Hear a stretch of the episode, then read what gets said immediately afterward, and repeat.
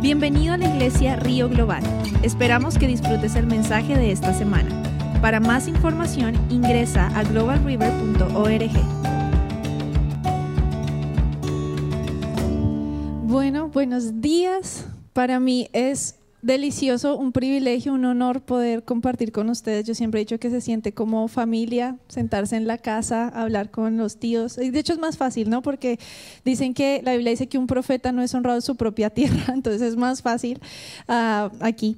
Pero antes de empezar con el mensaje, solo quiero decirles algo, iglesia, y es, yo sé que la pastora se para acá y dice, por favor, ayúdennos. O sea, por favor, no podemos esto solo. Y yo a veces le digo, pastor, yo te ayudo, pero ella me ve con el bebé y los niños y eso me dice, no, a ti no te pongo más. Pero quiero decirles algo y es, de verdad, ayúdennos. O sea, esta iglesia está creciendo, necesita sus manos. Y yo me acuerdo cuando empecé a conocer al Señor y una vez mi líder en Colombia me dice, ay, Dianita, ven, ¿me puedes ayudar a sostener la bandeja con galletas mientras entran los, los otros chicos para que cojan una galleta? Miren, yo me sentí como si me hubieran puesto una corona de oro y me había, o sea, fue como la escogida y yo, yo tenía esa, esa bandeja y yo decía, estaré haciéndolo bien, ay, ¿será que es un río? ¿Será que estoy mostrando a Jesús? Y yo era como, ay, Dios, Dios, por favor, ayúdame a hacer esto bien. Y, y me acuerdo de eso y digo, Señor, dame otra vez ese corazón tan apasionado que hasta una bandeja yo ora, o yo ungía la bandeja. Entonces, los animo de verdad que se animen a servir al Señor. Es un comienzo. Mire dónde comenzó. ¿Ok? Ya Diana está preparándose para ser eh, ordenada como pastora. Es una preparación que ya va. ¿Dónde empezó? Sirviendo galletita ya tiene licencia, ya, ya pasó por todos esos libros que tuvo que leer y ahora se está preparando para ser ordenada. Mi hermano, un comienzo sirviendo galletita. Eso es Dios, no crea que es el hombre, es Dios quien elige a una persona, pero si desobedece en la galletita, Dianita todavía estuviera en otro lado. Es un llamado de Dios. So, la galletita, hermanos, la galletita. Bueno, eh, voy a orar rápidamente para empezar. Espíritu de Dios, yo te invito a este lugar, Señor. Tú eres nuestro eh, baluarte, nuestro tesoro, Espíritu Santo. Yo te pido que nuestro corazón sea abierto para escucharte. Anhelamos escucharte, anhelamos la comida fresca que tienes esta mañana para nosotros. Hoy, en el nombre de Cristo Jesús, declaro que cualquier estupor, bloqueo a tu palabra, todo lo que quiera venir, todo anticristo que bloquea las mentes y no deja que tu palabra venga y haga lo que debe hacer, Señor. Hoy lo hecho fuera en el nombre de Jesús y declaro que tu presencia está aquí y nos guía, Señor, en el nombre de Cristo Jesús. Amén. Entonces voy a empezar con contándoles algo. Yo no sé si a ustedes les ha pasado eh, o les pasó en su familia que su mamá decía dos palabras que eran como las más anheladas. O sea, usted esperaba que su mamá dijera eso. O de pronto esas dos palabras eran lo peor, lo que usted menos quería escuchar, depende del contexto. Y esas dos palabras es está servido. O como mi mamá lo diría, Diana, baje que está servido. Entonces, no sé si usted en su casa de pronto le pasa eso, que tiene mucha hambre y la mamá está cocinando y uno solo espera que digan, está servido. Entonces, si uno tiene mucha hambre, uno dice, ay, rápido, ya quiero ese pollito con salsa. A mí me encantaba el pollo con salsa que hacían en mi casa en Colombia. Yo decía, ay, qué delicia, ya, ya quiero ir. O de pronto estaba viendo una película, no tenía tanta hambre, y si mamá decía, Diana, está servido, yo decía, uy, qué pereza, no quiero, quiero terminar de. Y preciso en el mejor momento de la película, él está servido. Mamás, tal vez le pasa con sus hijos en la casa, o si ya sus hijos se fueron, acuérdense cuando ellos eran chiquitos. Pero esta prédica se llama así, está servido. Y el Señor me habló con una historia de la Biblia. Tal vez usted ya la ha escuchado, tal vez no, entonces voy a contarla como si nunca nadie la haya escuchado. Esta historia es la historia de David, Jonatán y Mefiboset, pero nuestro personaje principal se llama Mefiboset. Es un nombre bien raro, si van a tener hijos puede llamarlo Mefiboset, no mentira, pero es un nombre bien antiguo. y voy a ir por partes de la, de la Biblia eh, tomando partes de la historia, entonces para que ustedes estén bien atentos. Entonces, eh, la historia comienza en Primera de Samuel 20 del 12 al 17. Para darles un contexto de esta parte, eh, David fue un rey que Dios ungió. O sea, Dios ungió a David para ser rey, pero en ese momento el rey era Saúl. Saúl perdió, eh, digamos, la corona por desobedecer a Dios. El, corazón de David se de Saúl se apartó y Dios dijo, no más Saúl ni su descendencia, voy a poner a David. Pero todavía David no era rey, había sido ungido. Hagan de cuenta como si yo dijera, no sé, ahora tú vas a ser el pastor de Global, pero tú todavía no eres el pastor, sigue siendo el pastor Willy, más o menos. Eso fue eso, eso para ponerlo en contexto. Entonces Saúl seguía siendo el rey. Y David, eh, él estaba esperando. Si usted quiere saber cómo someterse a la autoridad, lea la historia de David. Ese fue el hombre con la unción de someterse a la autoridad porque es impresionante. Saúl quería matarlo todo el tiempo y David, teniendo la oportunidad de matarlo, de hablar mal de él, él solo lo honraba, oraba por él, nunca le hizo daño a Saúl. Bueno, para no alargarme por ahí, por ese lado de la historia, David se hizo muy amigo de Jonatán. Jonatán era el hijo de Saúl. Y Jonatán reconoció la autoridad de David. Él dijo, no, mi papá, David va a, ser, va a ser el rey y yo pues soy su amigo. Y David tenía dudas si el papá quería matarlo o no. Entonces Jonatán le dijo esto en 1 Samuel 20, 12 al 17. Te prometo por el Señor Dios de Israel que para mañana a esta hora o a más tardar pasado mañana hablaré con mi padre e inmediatamente te haré saber qué piensa acerca de ti. Si él habla bien de ti, te lo haré saber. Pero si está enojado y quiere matarte, que el Señor me castigue y aún más me mate, si no te advierto para que puedas escapar y vivir. Que el Señor esté contigo como antes estaba con mi Padre. Y que tú me trates con el fiel amor del Señor mientras yo viva pero si muero, trata a mi familia con este fiel amor, aun cuando el Señor elimine a todos tus enemigos de la faz de la tierra. Entonces Jonatán hizo un pacto solemne con David, diciendo, que el Señor destruya a todos tus enemigos. Y Jonatán hizo que David reafirmara su voto de amistad porque amaba a David tanto como a sí mismo. Entonces aquí vemos una amistad fuerte, una amistad impresionante. Lo que le dice David a Jonatán es, la misma bondad y amor que yo tengo contigo, Jonatán, yo la mostraré a tus hijos. Pero ¿qué pasa? Sigamos con la historia. Jonatán tiene un hijo. Este niño se llama Mefiboset. Y en 2 de Samuel 4:4 vemos lo que pasa. Mefiboset no sabemos mucho de su infancia, solo sabemos este detalle. Y dice, ah bueno, hay una guerra, Saúl y Jonatán mueren en esa guerra. Los dos, el papá, el rey y el hijo. Y, dice esto en Samuel 4:4. Jonatán, hijo de Saúl, tuvo un hijo llamado Mefiboset, quien quedó lisiado de niño. Cuando Mefiboset tenía cinco años, llegó la noticia desde Jezreel de que Saúl y Jonatán habían muerto en batalla. Al enterarse, la niñera tomó al niño y huyó, pero con el apuro se le cayó y quedó lisiado. Yo me imaginaba esta niñera, esta mujer, con un niño de cinco años. Si mi hijo de seis meses pesa lo que no se imaginan, tengo mi mano inflamada de alzarlo. Esta mujer toma su, este niño de cinco años, dice, no, pues si mataron al rey y mataron al hijo, ¿por quién van a venir? por el siguiente descendiente que es Mefiboset. Arranca a correr, no sé cómo se cae, pero para que diga la Biblia que quedó lisiado, este hombre ni siquiera podía pararse a poner la silla de un caballo. O sea, no es como que quedó cojo, no. Él quedó lisiado de sus piernas a los cinco años. De ahí para adelante no sabemos nada más de Mefiboset, no sabemos su suerte. La historia sigue con David ya siendo el rey y la historia de David como rey. Pero pasa algo impresionante en 2 de Samuel 9:1 al 4. Y dice, cierto día David preguntó, ¿hay alguien de la familia de Saúl que aún siga con vida? ¿Alguien a quien pueda mostrarle bondad por amor a Jonatán? Entonces mandó llamar a Siba, un hombre que había sido uno de los siervos de Saúl. Quiero que se guarden ese nombre, Siba, porque más adelante en la historia él vuelve a aparecer. ¿Eres tú, Siba? le preguntó el rey. Sí, señor, lo soy, contestó Siba. Enseguida el rey le preguntó, ¿hay alguien de la familia de Saúl que todavía viva? De ser así, quisiera mostrarle la bondad de Dios.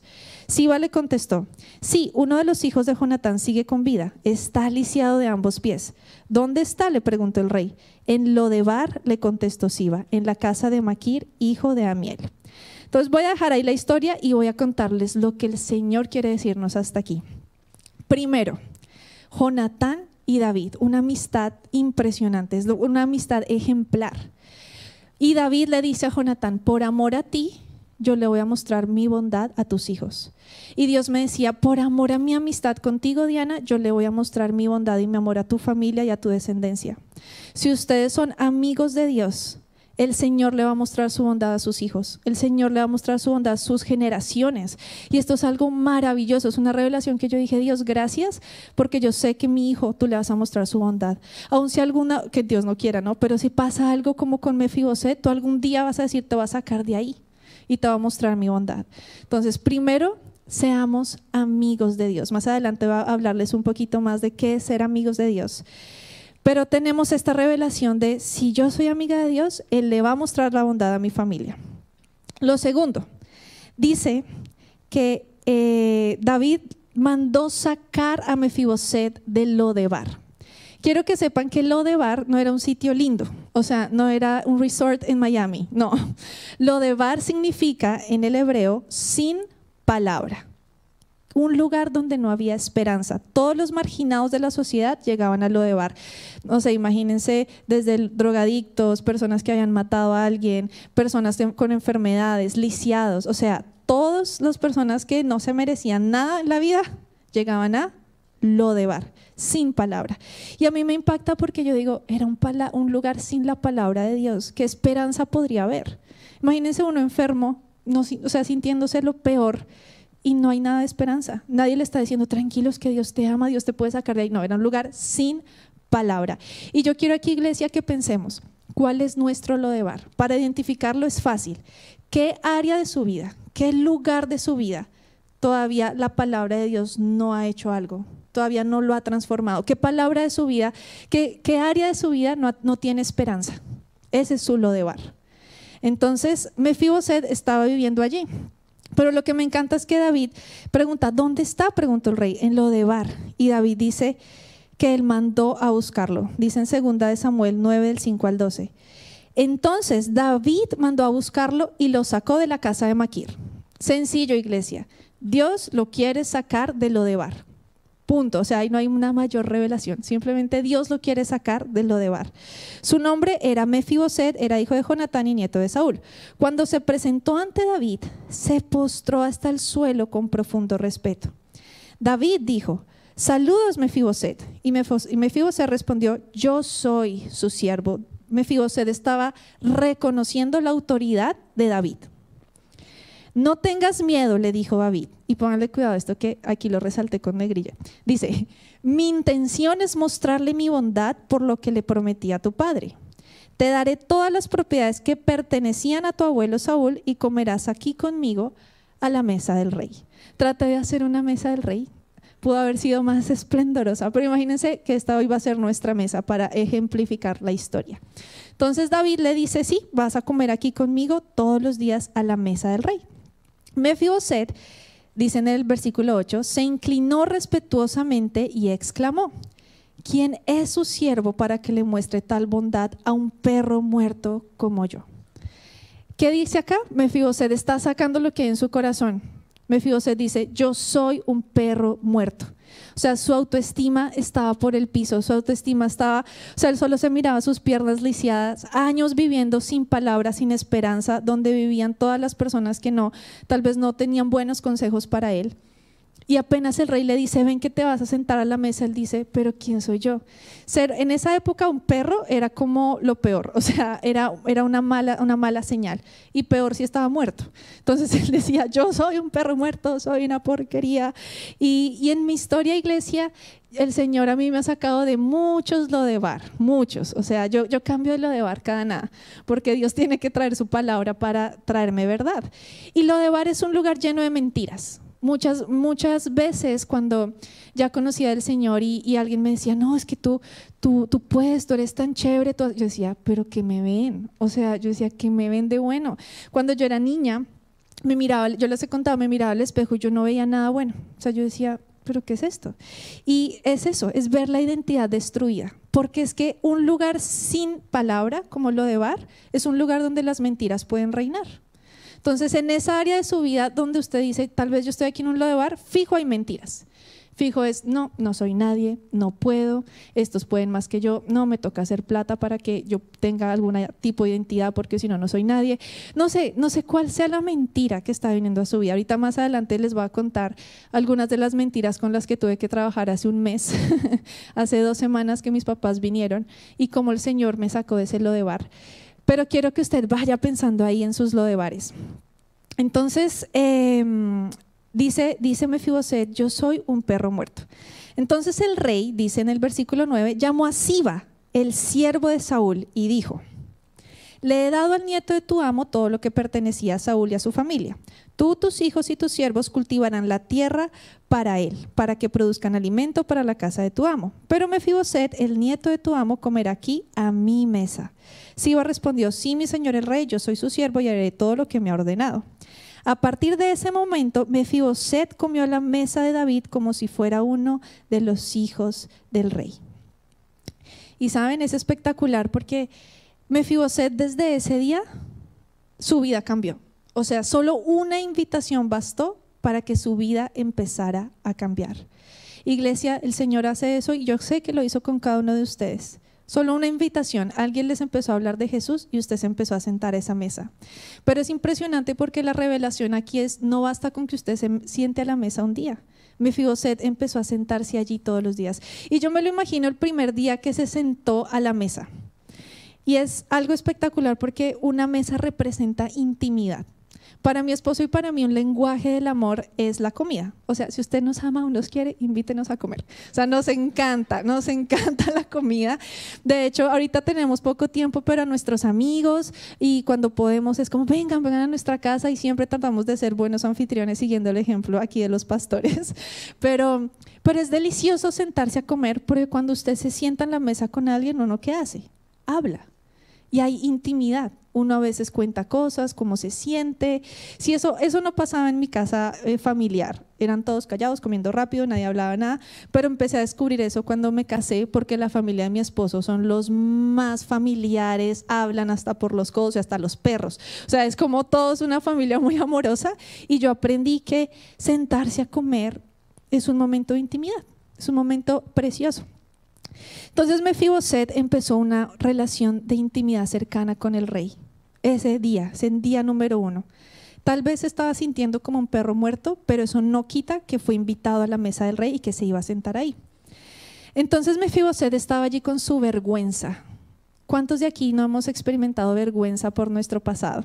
Gracias por levantar la mano. Yo también he experimentado vergüenza por mi pasado, por los pecados que cometimos sin saber, o por los pecados que cometimos sabiendo, o por las cosas que nos pasaron como a Mefiboset. No fue su culpa caerse, no fue su culpa que su, papá y su eh, em, abuelo murieran.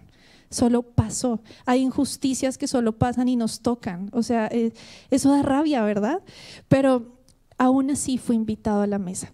¿Y qué pasa? Si ustedes se dan cuenta, no puse aquí una silla, pero háganme cuenta que si yo estoy aquí sentada, no se me ven mis piernas. Las piernas de Mefiboset no se veían. Él se veía igual que todos los que estaban sentados. A la mesa de un rey solo se sentaban hombres de valor, que habían hecho grandes prodigios en batallas, hombres fuertes, hombres fornidos, personas, mejor dicho, no sé, los presidentes, hagan de cuenta, personas de mucho honor. Pero ahí estaban todos esos y Mefiboset. Pero, ¿sabe? Mefiboset se veía igual. Sus piernas estaban cubiertas, nadie veía sus piernas. La vergüenza que usted tenga es cubierta a la mesa del rey. Entonces el Señor me decía, sí, yo, puse este ejemplo en la Biblia, yo dejé esta historia porque yo quiero que mi iglesia conozca mi corazón. Yo quiero que mi iglesia sepa que estoy dispuesto a llamarlos cuando se sientan perros muertos y a cubrir su vergüenza y a sentarlos con el mismo honor. Otro punto impresionante es que a la mesa del rey siempre encontramos restauración. Algo que eh, dijo David fue, Siba, llama a Mefiboset y le dice a Mefiboset, yo te voy a dar a ti las tierras que le pertenecían a tu padre Saúl. ¿Qué quiere decir? Más o menos le dijo, ¿sabes qué? Todo lo que te robó el enemigo, yo te lo voy a devolver. Y si Saúl era el rey, ¿cuántas tierras no tenía? O sea, yo decía, imagínense, salir de lo de bar, de, imagínense en su país el barrio, el peor barrio. En Colombia había un barrio que se llama eh, el Bronx, le decían así, y vivían solo indigentes, personas, o sea, era un barrio terrible, no se imaginan, o sea, la decadencia en ese lugar. pero hagan de cuenta, me a Sedai y de repente lo sacaron y le dicen, mira, más o menos medio Bogotá es tuyo, porque eran las tierras de Saúl, de su abuelo. Y yo creo que él decía, pues yo no me merezco esto, o sea, que como así, ¿cómo recibo todo esto? ¿Por qué? Porque a la mesa del rey lo que el enemigo nos roba, Dios lo restaura. A la mesa del rey, el Señor nos devuelve todo lo que el enemigo nos robó. Y aquí les cuento un poquito de mi historia. yo siento que en una parte de mi vida el enemigo vino y me robó mi capacidad de soñar. En una parte, yo esperé casarme por siete años orando por un hombre conforme al corazón de Dios, pero una parte de mi vida yo me sentía un perro muerto, yo sentía que yo no merecía a nadie, a nadie, mejor dicho, nadie digno, nadie santo. O sea, yo decía, no, pues esos hombres, todos santos, todos, aleluya, en la iglesia, que se van a fijar en mí porque en un momento de mi vida tuve pecado, en un momento de mi vida no fui tan juiciosa como esas personas. Entonces yo decía, no, no merezco eso, no merezco sentarme a la mesa del rey. Yo de verdad no sabía cómo, cómo recibir lo que el Señor me quería dar por tanta vergüenza. Y a veces pasa eso, es como, ay, no, no, no, no, eso es para otros. No, venga, usted si quiere, siéntese aquí a la mesa del rey, yo me quedo aquí con los perros. O sea, no, eso, eso solo habla de nuestra necesidad de estar en esa mesa, de la necesidad de nuestra identidad de sentarnos a la mesa del rey. Y, yo sentí que el Señor restauró el tiempo que el enemigo eh, pues se robó en mi vida porque me trajo el hombre que yo quería, porque restauró muchas cosas. Me acuerdo que ah, cuando yo era chiquita, yo siempre soñé con ser bailarina, pero pues mis papás no, no eran de esos papás que decían, ay, ¿qué, qué, qué hacemos para explotar los talentos de la niña? No, o sea, nadie sabía cuáles eran mis talentos, ni yo sabía cuáles eran mis dones. Y, y, y cuando crecí me di cuenta que yo hubiera sido buena bailarina, yo sufrí, yo le dije a Dios, esto es injusto yo hubiera podido hacer buenas cosas, pero ya tengo 20 años, ya, ya no puedo, Dios. Y el Señor una vez me dijo esto, me dijo, yo, le, yo te voy a devolver el tiempo. No necesitas empezar a los siete años porque yo te voy a multiplicar el tiempo y vas a bailar. Y yo decía, no, ¿cómo? El caso es que Dios hizo un camino y terminé bailando en Colombia, tomando clases y al final terminó siendo algo de mucha bendición, que todavía sueño con eso aquí para esta iglesia, traer más baile con las niñas y y yo digo, wow, Dios me devolvió lo que el enemigo se robó, Dios me devolvió eso. Entonces, tal vez es un ejemplo diferente a lo que tal vez usted esté viviendo. Tal vez Dios, eh, tal vez el enemigo se robó su, su dignidad, tal vez el enemigo se robó su santidad, tal vez el enemigo le robó, no sé, su, su juventud. Yo veo personas que, que, que, no vivieron su adolescencia y su juventud porque les tocó tantas cosas tan injustas, pero hoy Dios te quiere decir, te voy a sentar a mi mesa y te voy a restaurar lo que el enemigo te ha robado, como lo hizo David con Mefiboset. Entonces, a la, mesa del rey lo que es una gran vergüenza o, fracaso está cubierto. Como les decía, a Mefiboset no se le veían las, las piernas. En la mesa del rey encontramos promesas de esperanza. David le dijo a Mefiboset, de aquí en adelante te sentarás todos los días. Y aquí, iglesia, quiero decirles algo. A la mesa del rey usted va a encontrar verdad. Y este mundo ya está lleno de muchas mentiras. Miren, yo a veces entro a Facebook, Instagram, de hecho a veces Dios me dice, bueno, ya no más, cierra eso, porque hay tanta información, estamos en la época de la información. Usted puede buscar información a un clic. Antes no era así, antes eran cartas, eh, esperando un mes las cartas, eh, o sea, no era tan fácil acceder a la información. Ahorita si usted saca su celular, ya, ahí encuentra todo lo que necesita saber. De hecho, siendo mamá ha sido muy interesante porque eh, hoy en día sé que son mitos, que no son mitos, eh, que es bueno para el bebé, que no es bueno, o sea, sobrevivimos. Antes las mamás, por ejemplo, un, tip para mamá, las cositas de manzanilla y anís a los bebés, puede matarlos, o sea, de verdad. Y hoy en día eso ya está descubierto, pero para mí es fácil ver la información y encontrarla. Pero también hay mucha mentira, mucha.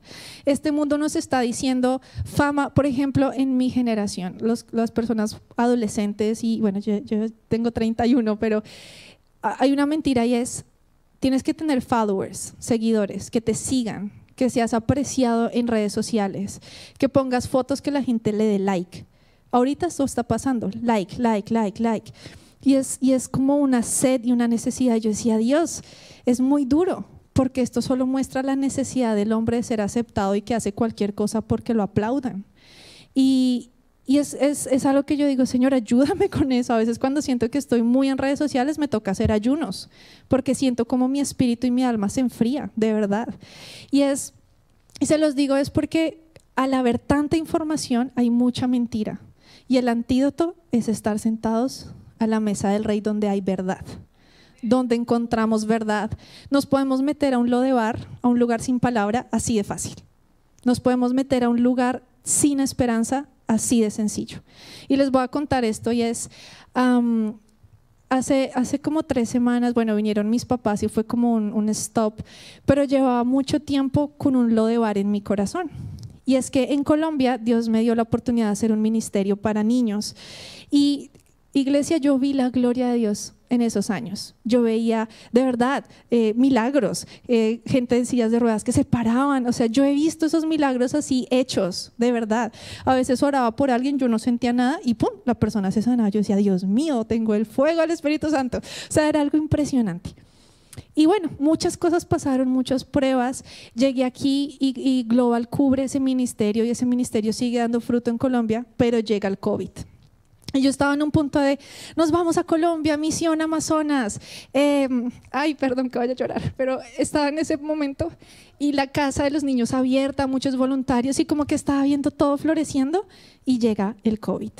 Y el COVID hizo que todo parara. Y es la hora que todo está parado. Y hace dos semanas yo le decía, Señor, yo siento como que ya, ya, o sea, yo ni quiero soñar con esto. Tú siempre pones, yo estaba brava con Dios, tú siempre pones trabas. Y yo me senté, a la, me senté a la mesa del rey porque aprendí que a la mesa del rey puedo ser sincera. Y me senté aquí y le dije, Dios, ya no más. Yo no sé si esto va a continuar. Si, este ministerio necesita parar, pues que pare, pero me va a doler. Pero esto es tuyo. Entonces empecé a abrirle mi corazón aquí a la mesa del rey, a abrirle mi corazón y al Señor. Fue tan lindo que me dijo, vas a comer verdad porque así no puede seguir. Entonces hagan de cuenta que Dios me dio una uva de verdad y fue una promesa. y en la Biblia el Señor me dijo, yo restauraré este ministerio y va a brillar como las estrellas del cielo y vas a ver mi gloria. Y yo dije, wow, pero ¿saben iglesia? Me ha tocado todos los días venir y decir, necesito esta uva hoy también porque a veces pienso que no va a pasar, porque mis emociones dicen, Dios no va a hacer nada. Entonces, iglesia, no basta con sentarse una vez y no basta con venir un domingo nomás. Ahora, vengan, yo amo la iglesia. Venir a la iglesia es delicioso porque no solo hay una uva, es como todo un banquete, ¿sí? Pero en su casa, en, en mi casa, yo necesito a veces sentarme a literal entender otra vez la verdad que Dios me acabó de dar, a masticarla. La Biblia dice, medita en la palabra de Dios. Y eso es un hábito que hace la diferencia entre los cristianos que avanzan y los que no, se los prometo. La Biblia dice que si tú recibes la palabra y la haces tuya y la obedeces, es como cuando te miras al espejo y recuerdas quién eres. Y lo voy a leer aquí en Santiago 19. Eh, Santiago 1, 19 dice, mis amados hermanos, quiero que entiendan lo siguiente. Todos ustedes deben ser rápidos para escuchar, lentos para hablar y lentos para enojarse. El enojo humano no produce la rectitud que Dios desea, así que quiten de su vida todo lo malo y lo sucio y acepten con humildad la palabra de Dios que Dios les ha sembrado en su corazón. Dice, no solo escuchen la palabra de Dios, tienen que ponerla en práctica. De lo contrario, solamente se engañan a sí mismos. El versículo 23 dice, pues si escuchas la palabra pero no la obedeces, sería como ver tu cara en un espejo. Te ves a ti mismo, luego te alejas y te olvidas de cómo eres. Pero si miras atentamente en la ley perfecta que te hace libre y la pones en práctica y no olvidas lo que escuchaste, entonces Dios te bendecirá por tu obediencia. Iglesia, no olvidemos lo que escuchamos. O sea, no olvide la palabra que Dios le da. Ese es el secreto de salir de lo de bar, de verdad. Ese es el secreto. Y ese es el secreto de los cristianos que avanzan y los que se quedan estancados. Yo a veces veo, aquí en esta iglesia me ha pasado que a veces veo vidas que en tres años que estoy acá siguen igual. O sea, yo digo, pero ¿qué pasa? O sea, ¿será que, que no? ¿Será que viene, se sienta y literalmente se duerme o va, o sea, ¿qué sucede? Porque su vida no demuestra como que algo está pasando. O, o, a veces veo personas con el mismo, la mismo, yo le digo chichón, pero es como el mismo problema no, es que me siento como una pobre, es que no, es que me siento como, pues ya déjate de sentir, siéntate a la mesa del rey. ¿Cuántas veces Dios te ha dicho? Tienes que hacer algo con eso, tienes que comerte esa verdad hasta que te sepa, hasta que te transforme y hasta que te cambie. Y yo sé que suena duro, iglesia, pero, pero es algo que el Señor me ha, me ha, enseñado a hacer. Eh, cuando estaba en Colombia, sufrí mucho de ataques a mi cabeza, de ataques de mentiras, literalmente. Y sentía, yo creo que les he contado, sentía físicamente la mentira, sentía físicamente dolor en mi cabeza cuando el enemigo me sacudía. Y empecé a coger las verdades que Dios me decía y todos los días en la mañana yo me levantaba, Señor, esto dices tú. Tú dices que yo sí puedo. Tú dices que yo soy tu hija, que yo soy digna, que yo no soy ningún perro muerto. Y, y saben, a veces no me cambiaba nada. A veces seguía sintiéndome igual. Pero yo sabía que algo estaba haciendo y que estaba sembrando verdad en mi vida. Entonces, iglesia, hay que sentarnos y comer bien. Hay que sentarnos y comernos la comida. Hay algo que a mí me da enojo y es cuando invito a alguien a comer y no se lo come. Ay, no, es que estoy en una dieta. Ay, no, eh, o sea, solo por respeto, cómaselo. O sea, solo porque vino a mi casa, siéntese y cómase todo eso. Pero a mí me da rabia cuando, cuando, y de hecho peleé una vez con una amiga por eso. Yo le dije, es que sabes, es horrible invitarte a comer. O sea, y empecé a tenerle ensaladas y todo, y no. O sea, era como, no, yo traigo mi snack. Y yo era como, Señor, dame paciencia. Pero no hagamos eso con Dios. Es como, Dios nos invita a comer. No, tranquilo, Señor, aquí traigo mi malteada de mentiras. No necesito eso. O sea, de verdad, piénselo así. Tenemos que ser transformados. La Biblia dice, sean transformados mediante la renovación de nuestra mente. Hay que llegar dispuestos a la mesa del rey a recibir la verdad. Y aquí llegó una parte espectacular porque yo decía, bueno, Señor, y, ¿Y qué dice el Nuevo Testamento de esto? Porque todo lo que hablé es al Antiguo Testamento, es esta historia espectacular de Mefiboset, con la que creo que todos nos identificamos, ¿verdad? ¿Quién de aquí dice, soy Mefiboset, necesito sentarme a la mesa del rey? Yo lo necesito. Bueno, era, era. Pero también Dios nos quiere sacar de esos lodebares chiquitos en los que a veces nos metemos, ¿verdad? Y ahora hay un momento y es Mateo 22 del 1 al 14. Y Jesús, Él es precioso porque él le hablaba a la gente de tal forma que entendieran. ¿Sí? O sea, le hablaba a la gente con ejemplos claros, como le hablamos a los niños. A mí me encanta el ministerio de niños porque es, es, buscar ejemplos chéveres para que ellos entiendan una verdad. Hacemos juegos para que al final digamos, y así como en este juego tú perseguías a tu amigo, así el Señor te persigue. No sé, son, son ejemplos que ellos les quedan. Y Jesús sabía eso.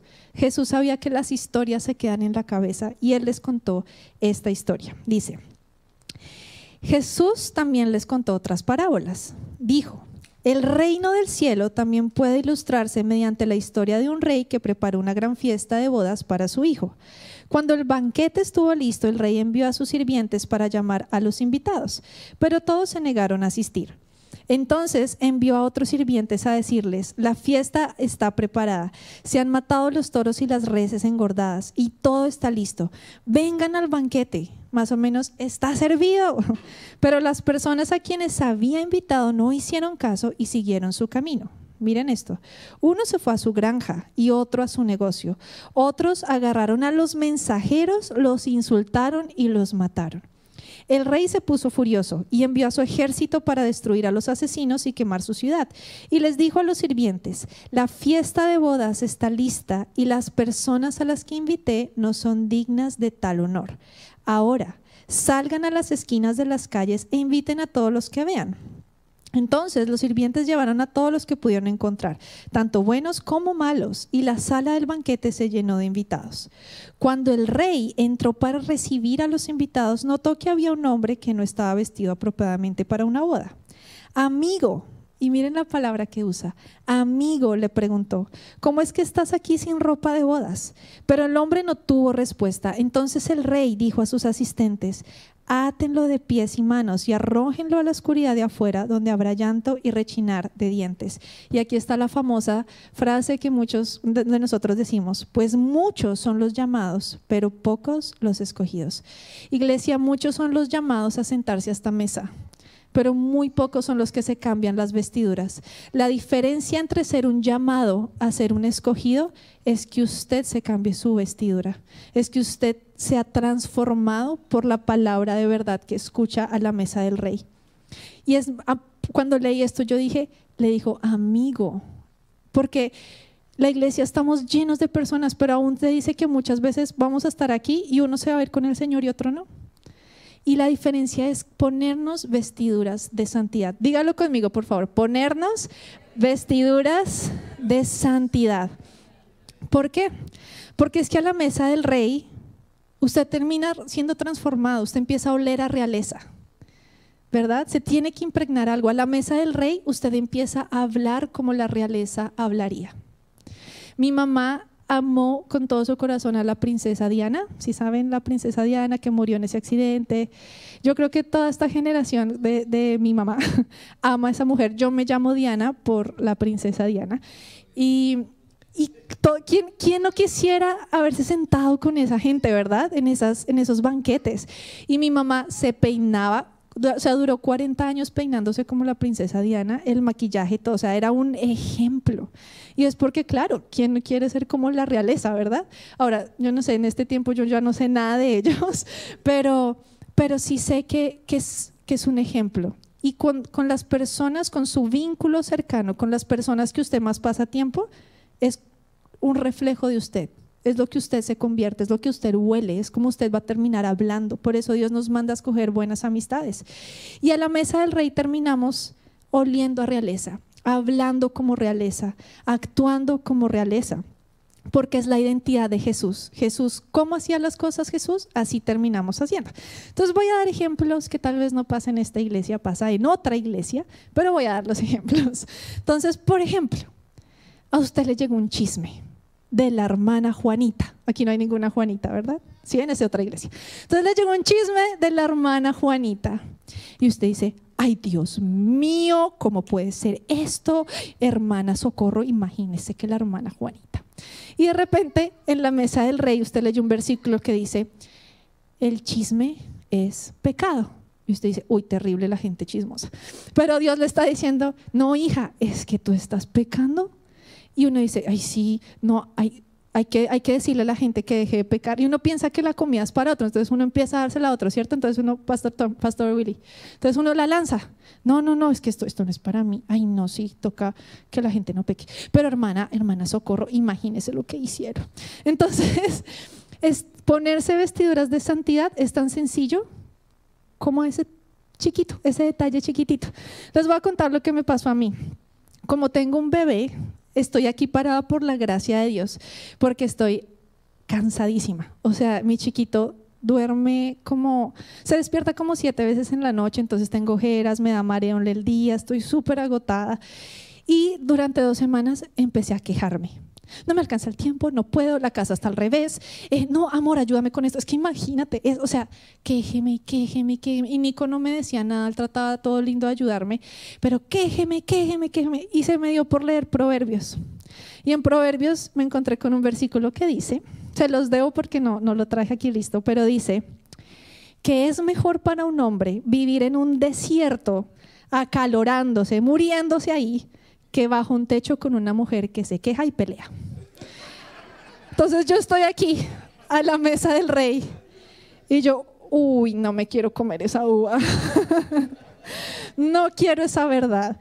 Pero el Señor me dice, te estás quejando mucho. Entonces yo le conté a Nico, yo, amor, mira que Dios me dijo en la palabra que, esto pasa en los hombres, de verdad, se sienten, uy, amor, de verdad, eso es así totalmente. O sea, cuando tú te quejas, oh my God, y yo, oh no, no puede ser.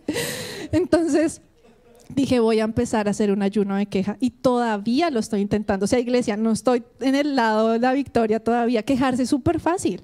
De verdad, es como, uy, qué calor, qué mamera. Ay, ay, ya. Eso es una queja. O como, ay, no puedo. O, ay, está todo, todo sucio. De hecho, ahorita estaba entrando y dije, uy, ahorita nos toca llegar a arreglar la casa, no puede ser. Y fue como, oh, ya me estoy quejando. O sea, es tan fácil. Pero lo que empecé a hacer fue primero sentarme a la mesa y decirle, Señor, perdóname. Y fue, tranquila, tu vergüenza está cubierta. Ven. Ok, Señor, la verdad es que estoy cansada, pero me da rabia esto. Y es tan lindo porque el corazón del Señor es paciente y bondadoso. Él es paciente con nuestras quejas mientras vengamos a su mesa. Mientras estemos al lado de Él, Él nos escucha y Él nos entiende y Él no nos condena. Y fue como que, Señor, voy a trabajar esto. Entonces necesitamos verdad. Otro ejemplo de esto, de ponernos vestiduras de santidad, es con la sumisión a la autoridad. Y es, ¿quién es, ¿quién es su autoridad? Identifique tres autoridades suyas. Tal vez su jefe, sus papás, si está bajo la casa de sus papás, sus pastores, por ejemplo, su esposo. ¿Cómo está su sumisión a la, a la autoridad? Y a mi Dios me confrontó con esto, va a contar Pastor Willy, con Pastor Willy. Porque, ¿puedo contar? Porque eh, a mí me da risa cuando la pastor dice, como, perdón que soy tan dura. Yo digo, cero dura. Ellos son los más lindos, dicen todo con tanto amor que uno dice, o sea, deberían sacar el látigo y ¿cierto? Pero no. Entonces estaba en la oficina y el pastor Willy me confrontó con algunas cosas que tal vez no estoy haciendo tan bien. Y de alguna forma yo quería defenderme. Yo, no, pero es que esto no, pero es que esto es así, pero es que esto dijimos, pero es que no, pero es que tengo un bebé, pero es que bla, bla. Y en un momento dije, ok, ok, no me voy a, no me voy a, a defender. Le dije, ¿sabe qué, Pastor Willy? I'm sorry. O sea, sí, sí, o sea, necesito misericordia y tienen razón. No saben lo que yo sentí. O sea, yo sentí que Dios me dijo, pasaste la prueba. Y yo, y eso que casi la pasó raspando, ¿cierto, pastor? Pero sentí que pasé la prueba. Y yo dije, en mi casa, yo dije, ¿sabes qué, Dios? Yo voy a hacer como si todo lo que me dijeran es así, así yo quiera defenderme y yo voy a tratar de ser lo mejor. Y yo sentí que Dios me dijo, eso es someterse. Así te parezca o no te parezca, eso es someterse. Y eso es ponerse vestiduras de santidad. Y yo dije, menos mal pase esa prueba porque voy a predicar de eso. O sea, ¿cómo, cómo sería si no lo hubiera pasado? Pero ponerse vestiduras de santidad es en cualquier momento del día. Es en su mente, en su pensamiento. Iglesia, yo sé que aquí hay gente que lucha con algunos pecados difíciles, pecados sexuales, pornografía, y son los pecados que uno dice, uy, no, no, no, terrible. Dios lo está llamando a la iglesia, a la iglesia, a la su mesa, y quiere cubrir su vergüenza y quiere decirle, yo te quiero sacar de eso. Yo quiero que te pongas vestiduras de santidad para que tu mente vuelva a recobrar inocencia, para que no estés en ese pecado. Eso es un lo de bar, eso es sin esperanza, sin palabra. Eso es abrirle puertas a demonios, iglesia. No sé qué tanto creen usted en demonios o no. Mire, sí existen y lo único que quiere es coger su vida y destruirla. Pero es dependiendo qué tanta autoridad en su vida usted les da. Cuando nos ponemos Em, vestiduras de santidad, el enemigo viene a atacarnos y dice, no, está todo cubierto. O sea, le trato de traer chisme y dice que no, que ya no. Le dice a la hermana Juanita, hermana Juanita, qué pena, yo no voy a, yo no me cuente eso. Y pues ya no le puedo, o sea, ya el enemigo no puede traerle zancadilla si usted se pone vestiduras de santidad. ¿Y qué empieza a pasar? Que su vida empieza a florecer, que usted empieza a oler a realeza, que usted empieza a hablar como realeza, que usted empieza a actuar. A mí me encanta las personas que, que yo he visto en esta iglesia muchos sacudoncitos, como que se va gente y no se va gente, pero me encanta ver algunos que son los que permanecen. Y yo digo, uy, ellos se sientan con el rey porque ellos están respondiendo. O algunos que se van y dicen, miren, me voy por esto. Y digo, uy, ellos se sientan con el rey porque se fueron, pero se fueron con honor. Y, y solo les digo, iglesia, cualquier decisión que usted tome, siéntese primero con el rey y hágalo con honor. Hágalo a la altura del rey no lo haga como si estuviera en lo de bar, chapoteando, peleando, eso le hace daño tanto a su vida y a la iglesia, en su familia. Haga las cosas a la altura del rey, así su familia, siente, usted, usted diga, no, es que toda mi familia se sienten perros muertos, pues usted muéstrele que es, que es estar a la altura del rey. Y algo se les empieza a impregnar.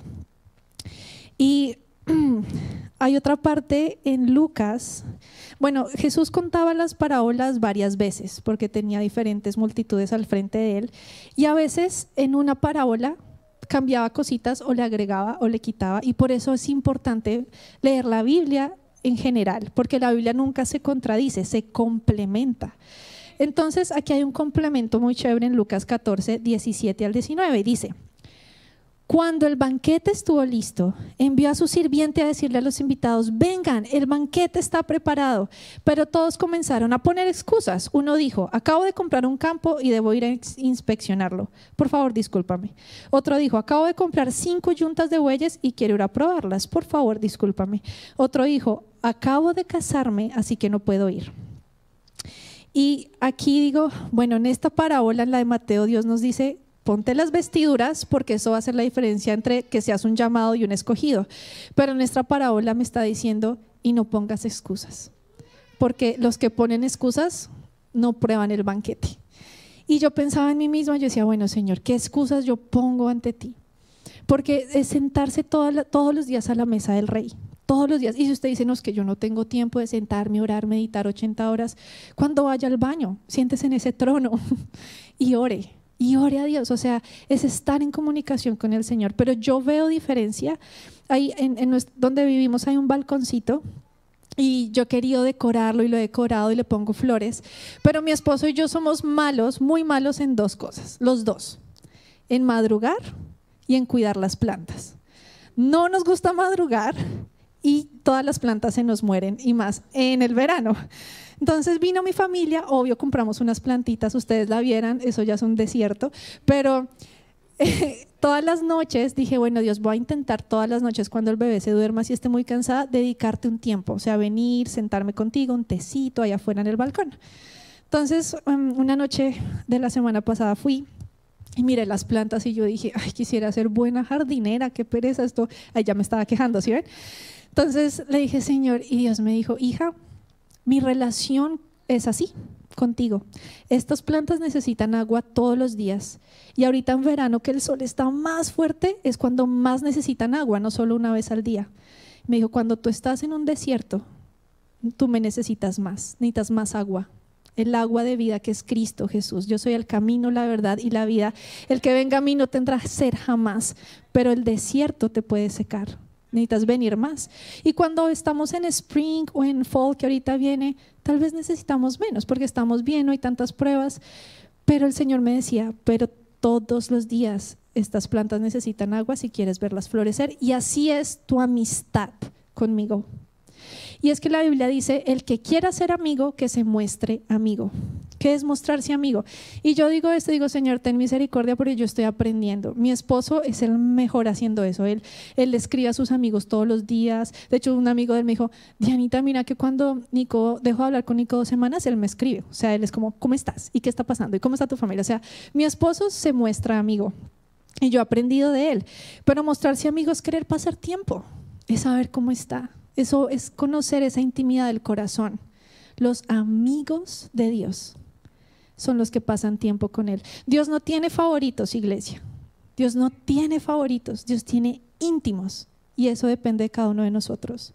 Entonces yo decía, bueno Señor, yo quiero ser más tu íntima, más tu amiga, quiero sentarme a la mesa del rey sin excusas. Entonces aquí Iglesia Dios hoy nos está diciendo, ¿saben qué?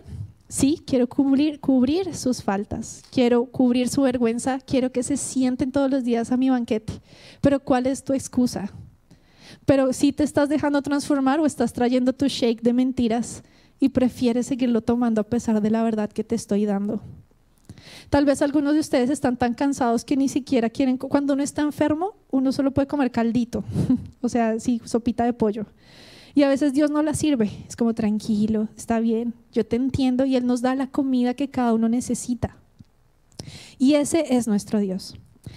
Y, uy, súper, quedan ocho minutos. El último punto es, voy a volver a la historia de Mefiboset. Entonces, ¿hasta dónde quedó? Que Mefiboset se estaba sentando todos los días con el rey.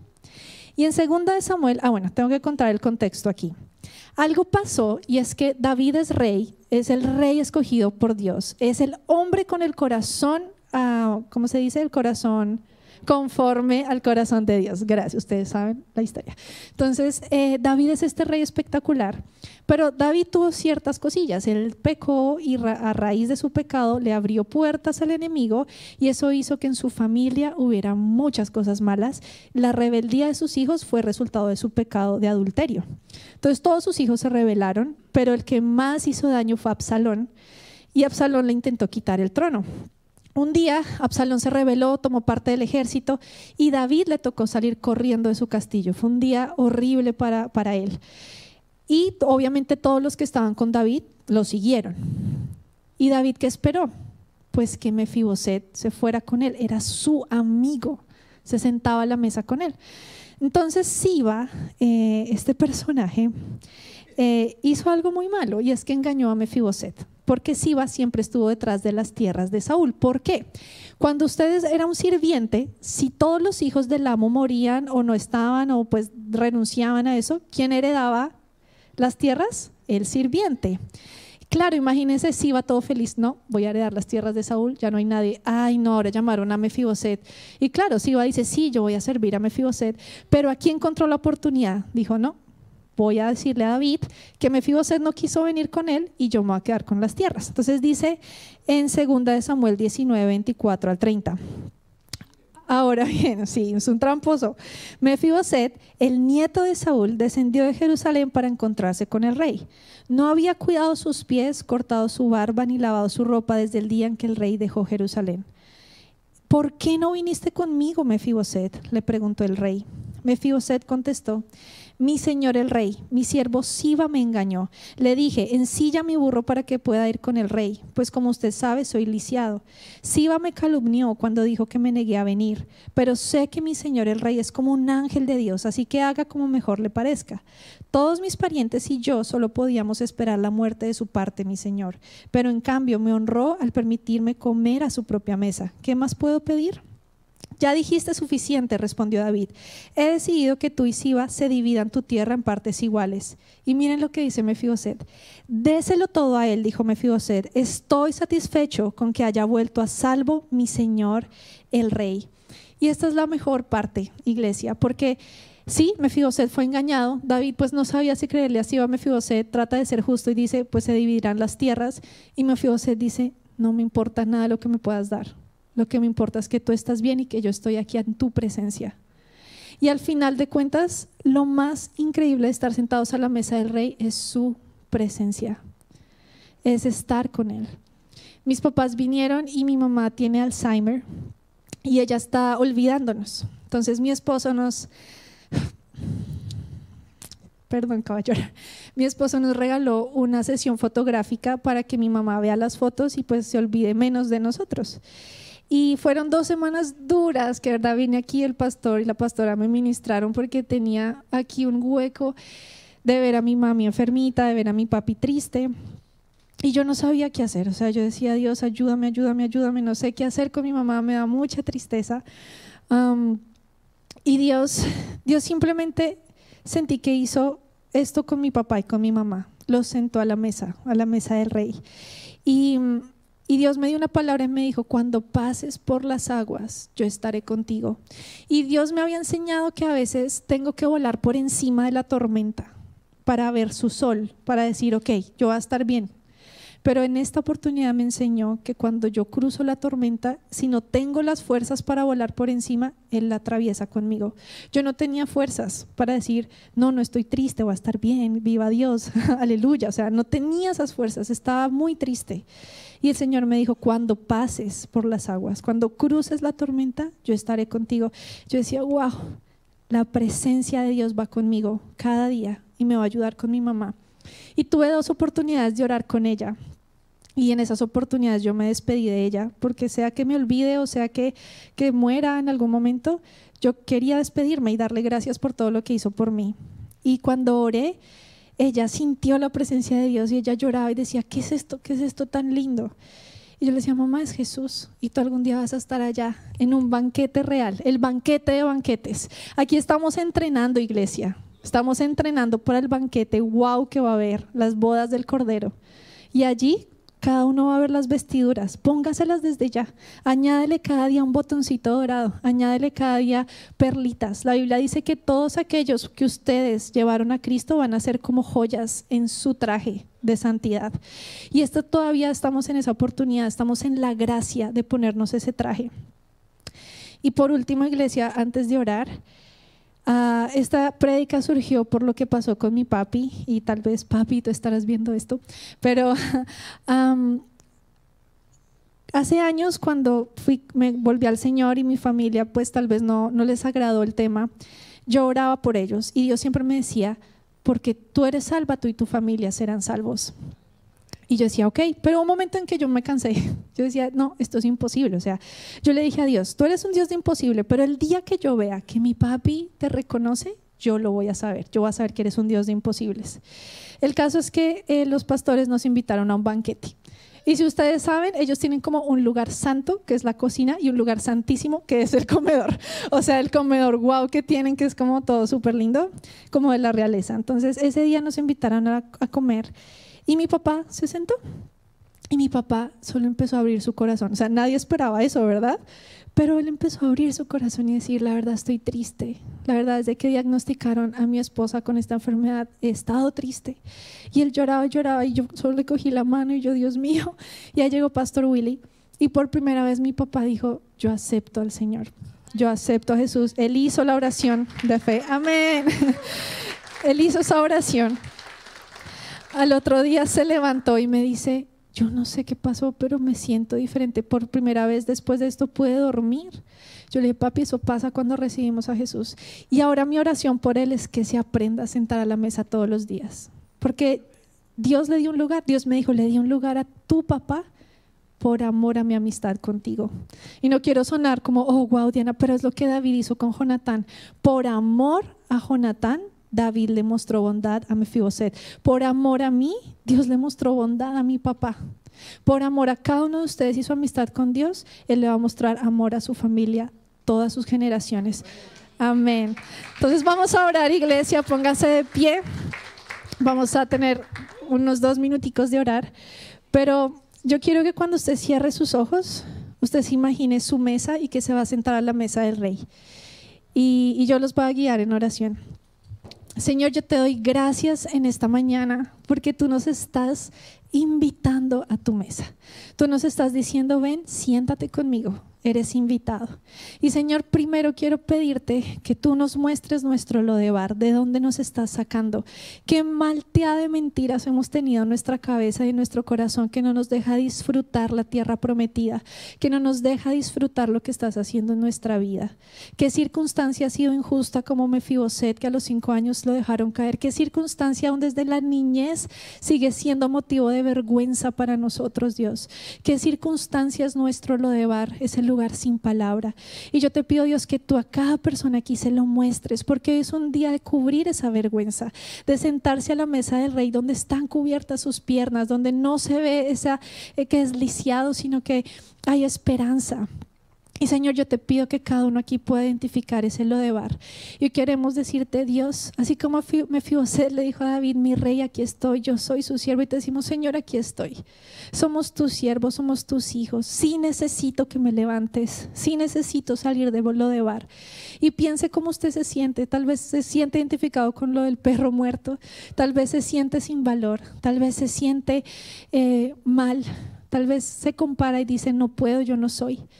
Tal vez se siente que, que ya perdió toda su vida y que ya no hay nada que hacer de aquí en adelante. Y hoy, Señor, tú vienes a restaurarlo a cada persona, porque tú en la mesa restauras. Y así como a Mefiboset le restauraron las tierras, lo que el enemigo se había robado. Hoy tú vienes a restaurar lo que el enemigo se robó. Y yo quiero, iglesia, que usted le diga, Señor, yo vengo aquí a la mesa del rey. Yo vengo a ti hoy y te digo, sí quiero que restaures lo que el enemigo se ha robado de mi vida. Y solo usted lo sabe, dígaselo. Dígalo, Señor, yo quiero que restaures mi dignidad. Yo quiero que restaures mi capacidad de soñar. Yo quiero que restaures mi familia. Yo quiero que multipliques el tiempo y que todo el tiempo que el enemigo se robó y en el tiempo que estuve en pecado, restauralo y multiplícalo. Señor, yo quiero que tú restaures mi vida aquí a tu mesa. Y en este momento, iglesia, también dígale al Señor, yo quiero ser tu amigo. Perdóname por las excusas que pongo, Señor. Perdóname, porque a veces digo, no tengo tiempo, no puedo. Pero hoy quiero meditar, hoy no solo quiero saber que eres bueno, sino meditar en las verdades que me das. Iglesia, y ahí usted piensa en las mentiras que se ha creído. Y hoy renuncio a ellas, renuncio a las mentiras que me he creído, sea lo que sea, dígala con su propia voz, con su propia boca. Sea lo que sea que esté sintiendo, hágalo, esfuércese. Diga, Señor, yo renuncio a las mentiras. Yo renuncio a las mentiras que este mundo me ha dicho. Yo renuncio a pensar que, que soy un perro muerto. Yo renuncio en el nombre de Cristo Jesús a todo pecado que me ata a todo pecado que, que, me ata y que me dice que yo no puedo, o a todo pecado que me tiene tal vez en un lugar sin esperanza. Yo, iglesia, renuncia a eso. Y sabe, yo quiero escuchar que usted está orando.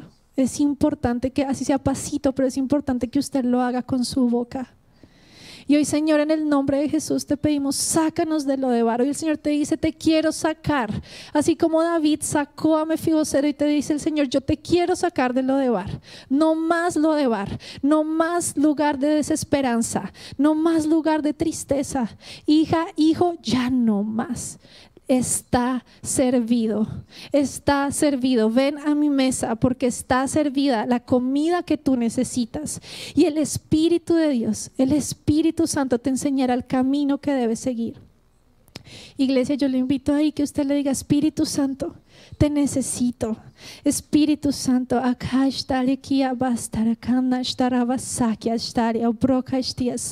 Señor, y yo declaro que son rotas las cadenas que tenga cualquier persona en este lugar. Toda cadena, todo hombre fuerte lo ato en el nombre de Jesús. Todo estupor que viendo no ven o oyendo no oyen. Todo lo que no les deja producir fruto. Todo lo que hace que tengan la palabra pero no la puedan realizar con actos, que no puedan ser transformados. Todo lo que impide que nos pongamos vestiduras de santidad, renunciamos a eso en el nombre de Cristo Jesús. Y Señor, estamos emocionados porque queremos estar en ese banquete. Y yo quiero que usted se emocione y diga, sí, yo quiero ir a ese banquete, yo quiero tener vestiduras de santidad. Y hoy voy a ser aquellos que no son solo llamados, hoy voy a ser escogida, hoy voy a ser escogido. Yo declaro que no voy a ser de los que solo son llamados y se quedan a la mesa, pero no hacen nada y no se transforman, sino que soy escogido. Y hoy Dios te damos gracias por este tiempo. Gracias porque tú eres nuestro amigo y vas a ser siempre nuestro amigo, Señor. Y hoy oramos y dejamos este tiempo en tus manos. Y te damos gracias porque ahora viviré sabiendo que me puedo sentar a la mesa y que está servido, Señor. Gracias Dios, en el nombre de Cristo Jesús. Amén. Amén. Gracias Dios.